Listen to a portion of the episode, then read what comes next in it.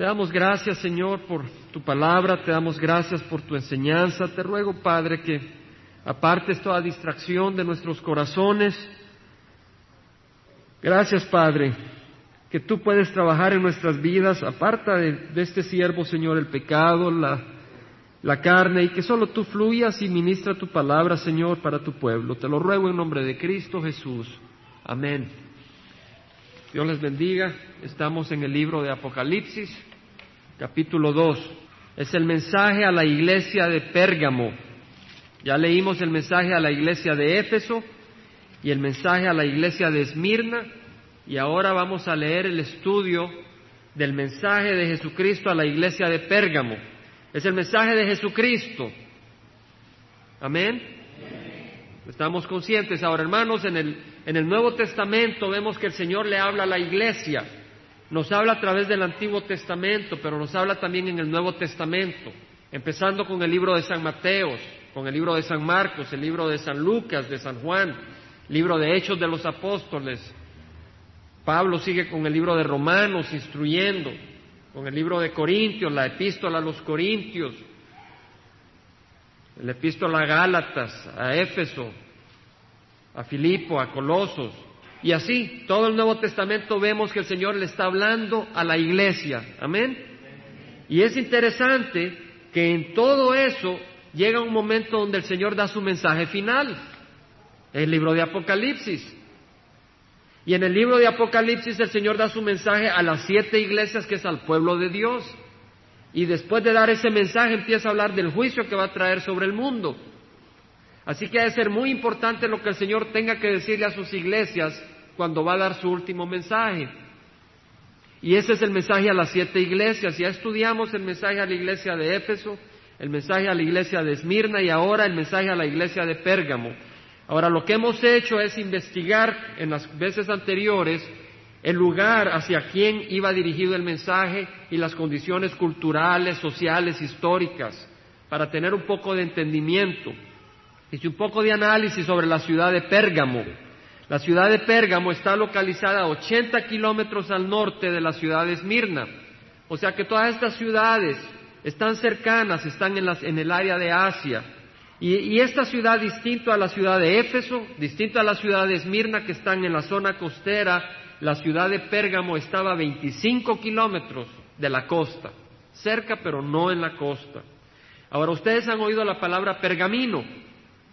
¿verdad?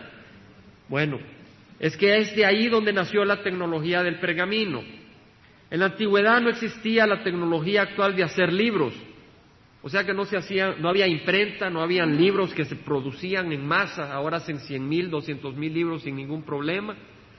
La gente lo que hacía era agarraba una gran piedra o una roca plana y marcaban letras o señales y se comunicaban de esa manera. Aún podemos ver en las zonas arqueológicas de México, de Centroamérica, marcas en las rocas que daban un mensaje. Pero es muy pesado andar llevando una roca de arriba abajo, ¿verdad? Muy pesado. Entonces vino la tecnología del papiro y la, la tecnología del pergamino. O sea que el pergamino es una tecnología que se inventó que consistía en escribir en piel de cabra o de carnero que estaba especialmente preparado para poder escribir ahí algún mensaje, en vez de escribirlo en roca. Eso es el pergamino. Y el pergamino vino después de que existía el papiro, que era una especie de hoja de papel que se hacía de una planta acuática en Egipto. Pero cuando Egipto prohibió la salida y la exportación del papiro, en Pérgamo vinieron y empezaron a usar el pergamino, las pieles de estos animales para escribir y era más duradero que el papel. Hermanos, imagínense, no había imprenta, quiere decir que si alguien en el Nuevo Testamento quería tener un libro, una carta, pues era algo muy especial, había que copiarla a mano, letra por letra. Tenemos un gran privilegio ahora de tener las escrituras, ¿verdad? Dos dólares y uno tiene toda la Biblia. En aquel tiempo no se podía, no todos tenían la Biblia, no todos tenían la Escritura. Dios nos ha bendecido grandemente. Así pues, en la ciudad de Pérgamo existía el pergamino, ahí se empezó las fábricas de, pergamino, pero esta ciudad era una ciudad llena de idolatría, llena de estatuas y altares. Esta ciudad era una mezcla, una mezcla de religión, una mezcla de academia. Había pergaminos, la gente escribía, ahí llegaba la gente, tomaba el pergamino, había cultura, era como una mezcla de una universidad, de un lugar religioso, y era una residencia de reyes, tenía mucha importancia. Pero fue entregada a los romanos y allá por los años 30 antes de que viniera Cristo se construyó el primer templo al culto imperial. En esa ciudad existían varios cultos, pero ahora en el año 30 antes de Cristo se, se estableció el templo para adorar al César. El César era el emperador o el rey romano, así se le llamaba. Y durante el gobierno del emperador Domiciano, ahí por el año 81 al 96 de nuestra era, cuando el libro de Apocalipsis fue escrito, fue ahí en ese tiempo cuando el emperador quiso probar la fidelidad de las gentes y ahí en, Pérgamo comprobaba si la gente era fiel al César o no, si le rendían adoración y culto al César y si no los perseguían y los mataban. Esa es la ciudad de Pérgamo, una ciudad idólatra, una ciudad donde había persecución, porque ahí querían probar si la gente era fiel al César o no. Ahí es donde Dios está mandando Cristo esta carta al pueblo que habitaba en ese lugar. Y dice, escribe al ángel de la iglesia en Pérgamo. Fíjese bien, hermanos, me llamó la atención que no dice, escribe al ángel de la iglesia de Pérgamo. Fíjese, literalmente no dice de Pérgamo, dice en Pérgamo.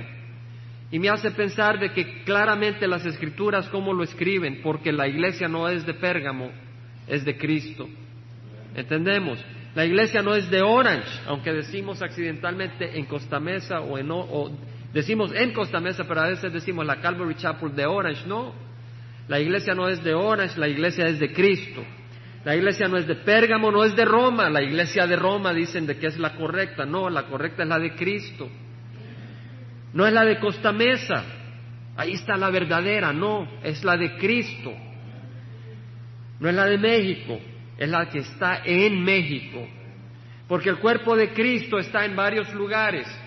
Así como el cuerpo tiene sus miembros y el pie está en el suelo y la cabeza arriba y los brazos en cierto lugar, el cuerpo de Cristo en el mundo está disperso en distintos lugares, pero es un solo cuerpo y su cabeza es Cristo. Ahora Jesucristo lo dejó claro cuando dijo, sobre esta roca edificaré mi iglesia.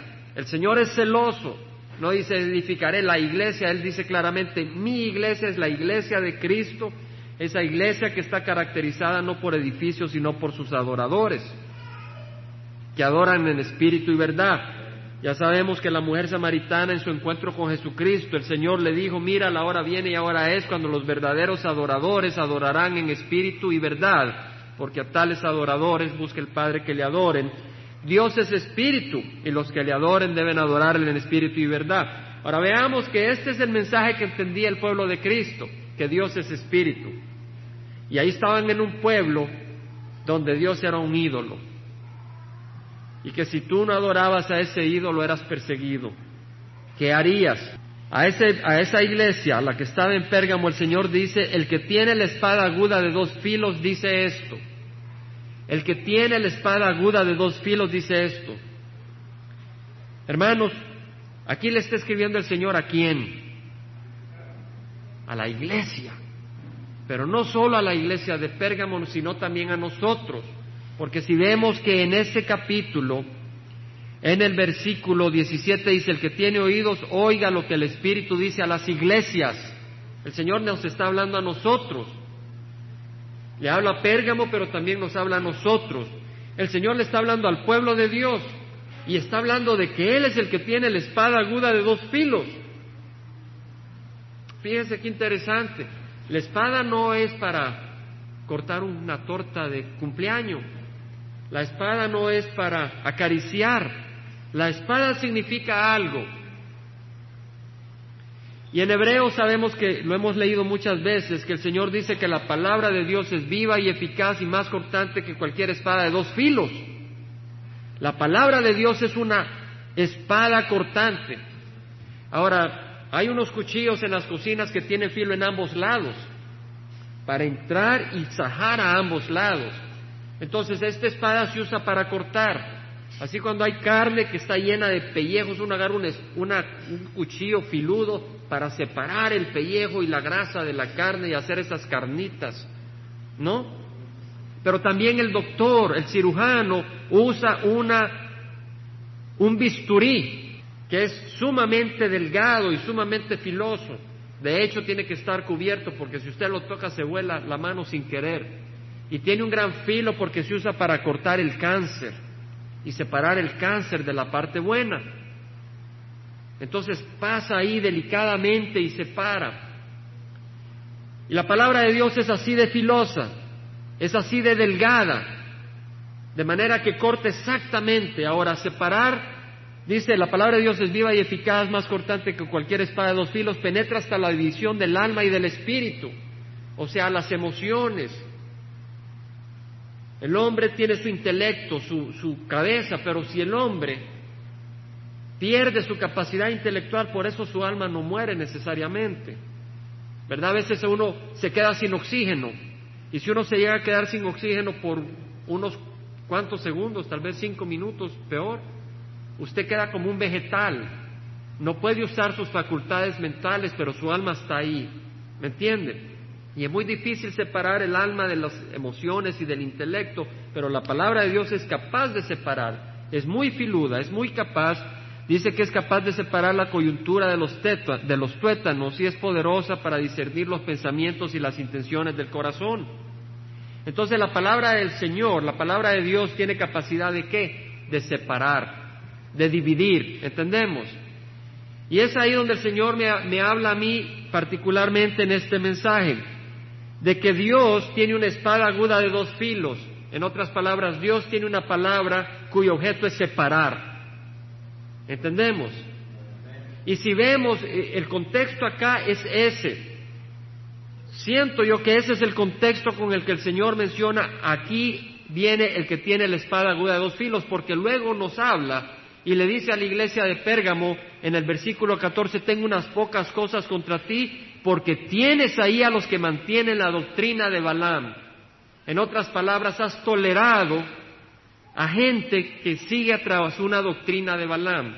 No has separado la iglesia de esa doctrina. En el versículo 15 dice, así tú también tienes algunos que de la misma manera mantienen la doctrina de los nicolaitas. En otras palabras, Él es el que tiene la espada dos filos y Él quiere separar esas doctrinas falsas, Él quiere separar estas estas cosas de la iglesia para mantenerla limpia y pura. En segunda de Corintios capítulo 6 hemos leído ya en varias ocasiones y lo volvemos a leer que el Señor habla de la necesidad de separación. Y dice, no estéis unidos en yugo desigual con los incrédulos. ¿Qué está haciendo la palabra ahí? Separando. ¿Entendemos, hermanos? está separando, no estéis unidos en yugo desigual con los incrédulos. Ahora, un incrédulo no es necesariamente un asesino, es alguien que no le ha dado su corazón a Cristo Jesús. Entonces tú puedes estar ministrando, viviendo con incrédulos porque allí viven, allí trabajan o lo que sea, pero no estés unido a ellos pues ¿qué asociación tiene la justicia, la rectitud y la maldad? ¿O qué comunión la luz con las tinieblas? ¿O qué armonía tiene Cristo con Belial? ¿O qué tiene en común un creyente con un incrédulo? ¿O qué acuerdo tiene el templo de Dios con los ídolos? Somos el templo del Dios vivo. No tenemos nada que ver con los ídolos.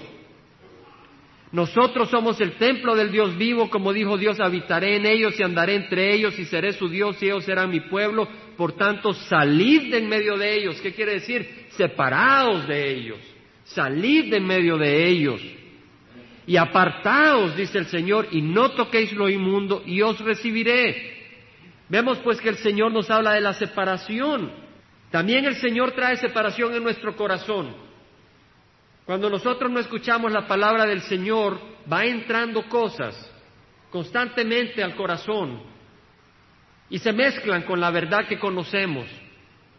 Y no se mira ni se distingue una de la otra muchas veces, pero cuando venimos a la luz de Dios, la luz de Dios expone una cosa y la otra, expone lo, limpio de lo impuro.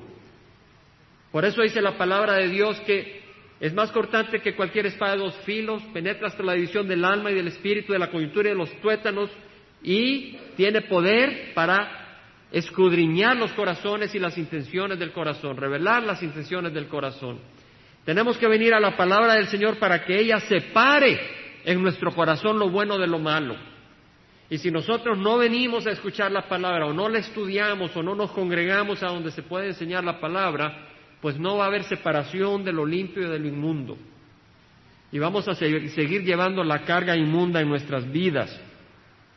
Cristo quiere que limpiemos nuestros corazones y quiere que limpiemos nuestras congregaciones y quiere que limpiemos nuestros hogares. Es claro. Ahora digo esto en el amor del Señor y con paz y con amor, no, no juzgando, porque el Señor nos da gozo en el corazón. Y da gozo cuando el médico trae su bisturí y separa el cáncer de lo bueno. En Efesios dice el Señor, capítulo 5, versículo 6, que nadie os engañe con palabras vanas, que nadie os engañe con palabras falsas, pues por causa de estas cosas la ira de Dios viene sobre los hijos de desobediencia. Por tanto, no seáis partícipes con ellos. Participar quiere decir unirse. ¿Entendemos? Y dice, no seáis partícipes con ellas, porque antes eras tiniebla, pero ahora sois luz en el Señor, andad como hijos de la luz, en otras palabras, separados de las tinieblas, andad en la luz, porque el fruto de la luz consiste en toda bondad, justicia y verdad. Examinando qué es lo que agrada al Señor, lo vamos a examinar bajo la luz de las Escrituras, y no participéis, no te unáis a las obras estériles de las tinieblas, sino más bien desenmascaradlas. El Señor nos habla pues acá de desenmascarar, de poner al descubierto la oscuridad. ¿Para qué? Para que la congregación se separe de la oscuridad. Amén. Y así tenemos que hacer en nuestros hogares, desenmascarar la oscuridad para separarnos. Y aquí el que tiene la espada de dos filos tiene el poder de hacer eso. Si lo invitamos en nuestras casas, si lo invitamos en nuestras vidas y si lo invitamos en nuestra congregación. El Señor nos dice, amados, no creáis a todo espíritu, sino probad los espíritus para ver si son de Dios, porque muchos falsos profetas han salido al mundo. El apóstol San Juan dijo eso, amados, no creáis a todo espíritu, en otras palabras, no recibáis a todo espíritu, separa. Entendemos, el Señor viene a separar, separa el espíritu bueno del espíritu malo y recibe en tu corazón solo lo bueno. No aceptes el espíritu que viene del pecado, el espíritu que viene de Satanás, el espíritu de confusión.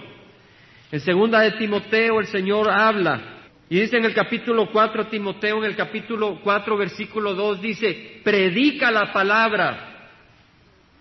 En otras palabras, usa la espada. ¿Para qué? Para separar. Predica la palabra, insiste a tiempo y fuera de tiempo. Redarguye, reprende, exhorta con mucha paciencia e instrucción porque vendrá tiempo cuando no soportarán la sana doctrina, sino que teniendo comezón de oídos acumularán para sí maestros conforme a sus propios deseos y apartarán sus oídos de la verdad y se volverán a mitos. Vemos acá que está diciendo Pablo a Timoteo, usa la espada para separar la doctrina falsa de la doctrina buena. ¿Entendemos, hermanos? Y ahora esto es importante porque siento yo, hermano, que en nuestros hogares en nuestra congregación y dentro del pueblo de Dios tenemos que estar ejerciendo esa espada sin descansar, sin descansar, porque el enemigo anda como león rugiente buscando a quien devorar.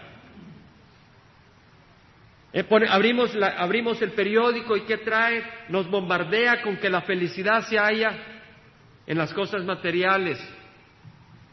Aún el correo que ni pedimos nos pasa llegando correo, hasta con muestras. A mí me aflige. Pasa llegando todo tipo de cosas para que las jóvenes compren, para que las mujeres compren, como que si allá hay paz. Pero los recursos no son de uno, son del Señor. Y tenemos que usarlos de acuerdo al Señor, no de acuerdo a nuestros caprichos. Pero hay una lucha en nuestros hogares, una lucha a través de la sociedad que nos hace pensar que la felicidad se halla en la inmoralidad, que está bien tener ese libertinaje, pero el Señor dice, predica Y vamos a regresar a estos versículos. En, la carta de Pablo a Tito, en el capítulo 1, versículo 10, veamos cómo vuelve el Señor a hablar sobre eso. Dice, hay muchos rebeldes, habladores vanos y engañadores, especialmente los de la circuncisión. Pongamos atención. A quienes es preciso tapar la boca porque están trastornando familias enteras, enseñando por ganancias deshonestas cosas que no deben en el versículo 13 dice, repréndelos severamente para que sean sanos en la fe, no prestando atención a mitos, a fábulas judaicas y a mandamientos de hombres que se apartan de la verdad. Todas las cosas son puras para los puros, mas para los corrompidos e incrédulos nada es puro, sino que tanto su mente como su conciencia están corrompidos. Está diciendo acá el Señor, a través de Pablo, corta, corta de la congregación la enseñanza de acuerdo al judaísmo de la circuncisión. Estaba ocurriendo, y esto nos ocurrió también el, domingo pasado, que leímos de los judaizantes. ¿Se acuerdan? Y acá vuelve el Señor a hablar sobre los de la circuncisión. Los de la circuncisión decía que no bastaba la gracia del Señor, que era necesario observar la ley de Moisés en cuanto a la circuncisión, en cuanto a observar ciertas cosas. Pero veamos de que el Señor le dice a Pablo, repréndelos severamente para que sean sanos en la fe. Usa palabras fuertes. ¿Por qué? Porque una espada no corta suavemente, una espada corta. Al cortar rompe, al romper es trauma. El cortar es un proceso traumático. Córtese usted un dedo, dígame si no. El cortar es un proceso traumático. Por eso los médicos lo anestesian a uno para que no duela. Nosotros en las cosas espirituales necesitamos no la anestesia, sino la paz del Señor y el amor del Señor para que no nos, no nos desanimemos cuando Él corta. Pero acá dice el Señor a través de Pablo, todas las cosas son puras para los puros. En otras palabras, somos santificados por la gracia de Jesucristo, por su sangre. Y si somos santificados por su sangre, caminamos en libertad. Y tenemos libertad para ministrar. Si el Señor te puso unos parientes que quieren saber del Evangelio, ve, lleva tu Biblia y háblales. Reúnalos en la sala y háblales del Evangelio. Si tienes el regalo de música y sabes que en algún lugar hay necesidad, lleva tu guitarra o tu piano y practícale y tócale. Si tienes el regalo de evangelismo, ve y habla. Porque somos libres. Somos libres en Cristo Jesús. Somos libres para obedecerle y hacer la obra del Señor, pero todo en orden.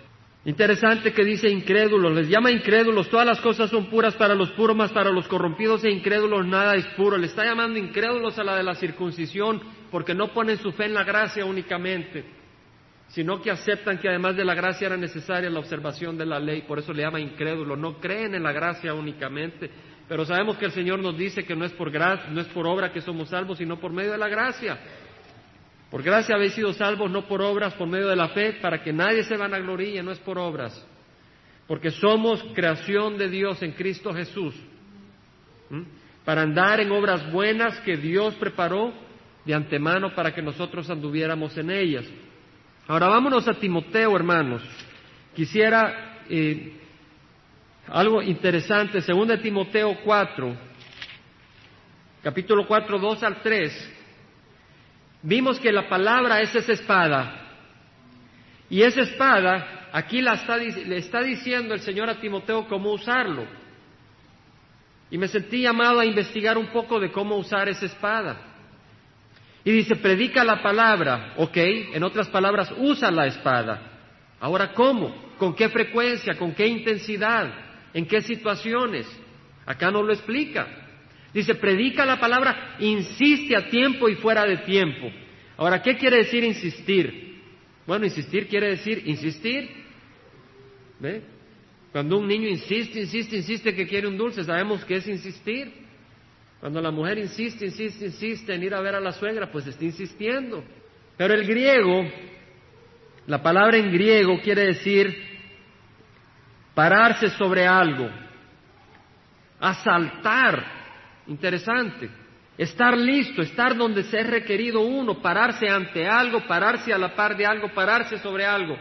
Para mí pararse es tener contacto con algo. Si yo me paro en su dedo, usted va a ver que tengo contacto con sus dedos. Pero eso es pararse, estar en contacto, estar en... Entonces, eh, quiere decir no dejar pasar. Asaltar quiere decir tirársele encima, estar listo, pararse ante. Entonces, en otras palabras, que si viene una situación que requiere la palabra de Dios, usted no quédese acostado sin decir nada, párese y comparta. Pero no solo párese ante la situación, sino que párese a la par. En otras palabras, si esta situación merece que usted acompañe a esta persona con esa predicación día tras día, continúe haciéndolo, insista. Y pararse sobre quiere decir inundar. Si esta persona necesita que lo cubra con esa predicación, cúbralo con esa predicación. Así le dice Pablo a Timoteo, predica la palabra, insiste. Y dice, insiste a tiempo y fuera de tiempo. La palabra tiempo quiere decir a tiempo. A su debido tiempo, en tiempo oportuno. En otras palabras, insiste. Si te toca predicar, ahí insiste. Si se reúne la familia por un rato de devocional, ahí insiste. Eso es insistir a tiempo. Pero también insiste afuera de tiempo. Si tu hijo se lleva a la jovencita a Las Vegas y tú le dices, no vayas, ay no, pero ahora no me digas que no es el tiempo, sí es el tiempo, fuera de tiempo, insiste también ahí, ¿entiendes? Si tu esposa va a ir a que le tiren las barajas, no, no me hables del Evangelio ahorita, insiste, a tiempo y fuera de tiempo, en todo momento, eso es lo que quiere decir, no pares de insistir. Ahora el Señor no nos dice arguye, entendamos eso. Dice redarguye, pero no arguye. Si nosotros estamos insistiendo y empieza a haber conflicto, cállate y pide al Señor que haga la obra. Pero no nos llame el Señor a arguir ni a pelear, a insistir, sí. Y si hay oportunidad hay que insistir con amor. Ve así como el niño que está aprendiendo a usar la bicicleta, insiste, insiste, insiste porque él quiere. Así si alguien está recibiendo tu enseñanza, insiste, insiste a tiempo y fuera de tiempo, recuerda, anima. Ahora dice también redarguye, la palabra de redarguir acá quiere decir decirle una falta. Eso es lo que quiere decir. Elenco en, en, griego. Y quiere decir, di las faltas. Ahora tengamos cuidado porque no vamos a estar viendo la, paja en nuestro hermano sin ver nuestra viga. Ahora estaba leyendo ese librito, El Camino de la Cruz, ¿alguien lo tiene? ¿Alguien ha prestado ese libro? Nadie lo ha prestado. El Camino de la Cruz es un libro muy bueno, muy hermoso. Estaba leyendo, lo leo tal vez unas tres páginas de vez en cuando porque tiene mucho material para meditar. Y dice, ¿sabes? Esto es lo que pasa, dice, y me, y me parece que tiene mucha verdad en lo que está diciendo este siervo, que a veces uno ve la paja del ojo del hermano o del vecino y la ve porque esa paja le molesta a uno. Ese defecto, esa falla del hermano te causa irritación. Y te causa una gran irritación que ya no aguantas si se la quieres quitar y vas y le dices, mira, tienes esta paja y te la voy a quitar. Realmente uno tiene una gran viga, la viga de la falta del amor. ¿Entendemos? Porque esa paja uno la está viendo porque uno tiene una intolerancia tan grande que tiene una viga de intolerancia y no la tolera. Esa paja lo que está demostrando es la viga que hay en nuestro corazón y tenemos que pedirle al Señor que limpie nuestra viga. Y entonces vamos y le ayudamos al hermano a quitarle la paja, porque el Señor nos dice que le ayudemos al hermano, que le ayudemos. Acá nos dice redarguye, es decir, di la falta a tu hermano si es necesario, si tú te has limpiado de la viga para ayudarle, redarguye. Redarguye también quiere decir demuestra, prueba que alguien está en error pero no en el espíritu de los nicolaitas. Los nicolaitas quiere decir vencedor sobre el pueblo. Tú no quieres compartir que alguien esté en error para sentirte victorioso sobre él, sino en espíritu de humildad para apartarlo del error. La palabra de redarguir también quiere decir reprender amablemente pero seriamente. Debemos de aprender a reprender amablemente pero seriamente. Dice el Señor a la iglesia de Pérgamo, capítulo 2, versículo 13. Le dice, yo sé dónde moras, dónde está el trono de Satanás, en otras palabras, ahí había idolatría, ahí había orgullo de la universidad, ¿verdad? Donde en la universidad hay mucho orgullo, hermanos. Hay muchas verdades y se aprenden muchas cosas, pero también hay mucho orgullo, ¿verdad? El hombre se siente que descubrió algo y a ellos se sienten creadores. Y lo único que son es observadores. ¿verdad? Descubrieron ya que la luna da vueltas de esta manera y que las estrellas tales, y ah, ya por ello se sienten orgullosos. Se deberían de sentir más pequeños de ver la creación de Dios y no orgullosos, pero es el enemigo el que confunde.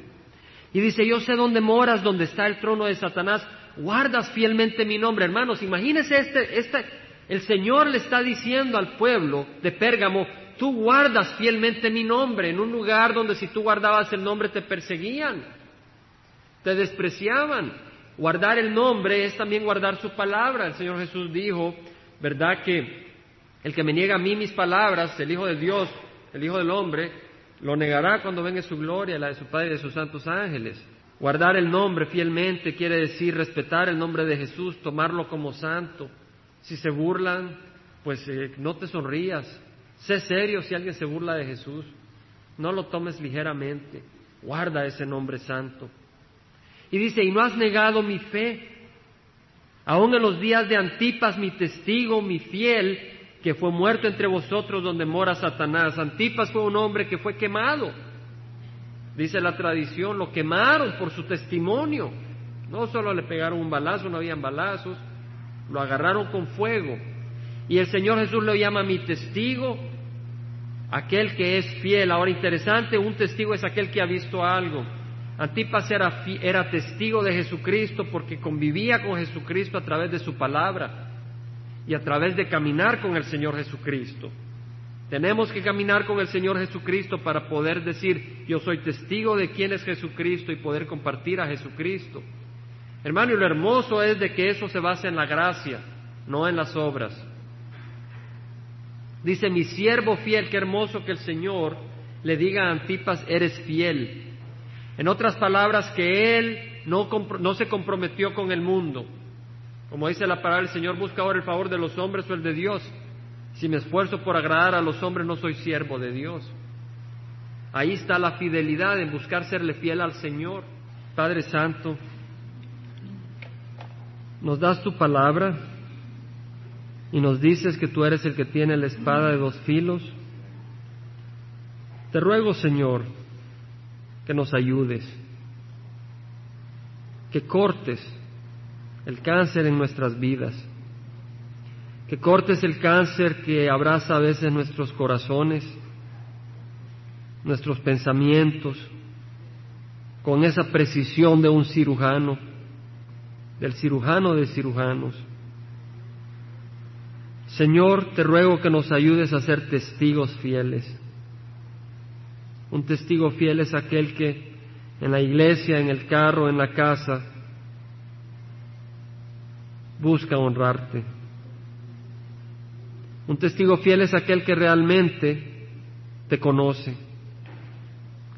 Ayúdanos, Señor, a experimentar tu presencia y tu amor. Ayúdanos. Ayúdanos, Señor, a que el enemigo no se infiltre en nuestras casas, en nuestras iglesias, en nuestros corazones. Tú eres la espada de doble filo, tú tienes la espada de doble filo, úsala, Señor, en nuestras vidas. Tú eres el que tiene la espada, tú eres el que tiene poder. Ayúdanos a alimentarnos con tu palabra. Límpianos de todo pecado, Señor. Trabaja en nuestras vidas. Gracias, Padre, por este día. Protégenos de todo mal. Te lo pedimos en nombre de Cristo Jesús. Amén.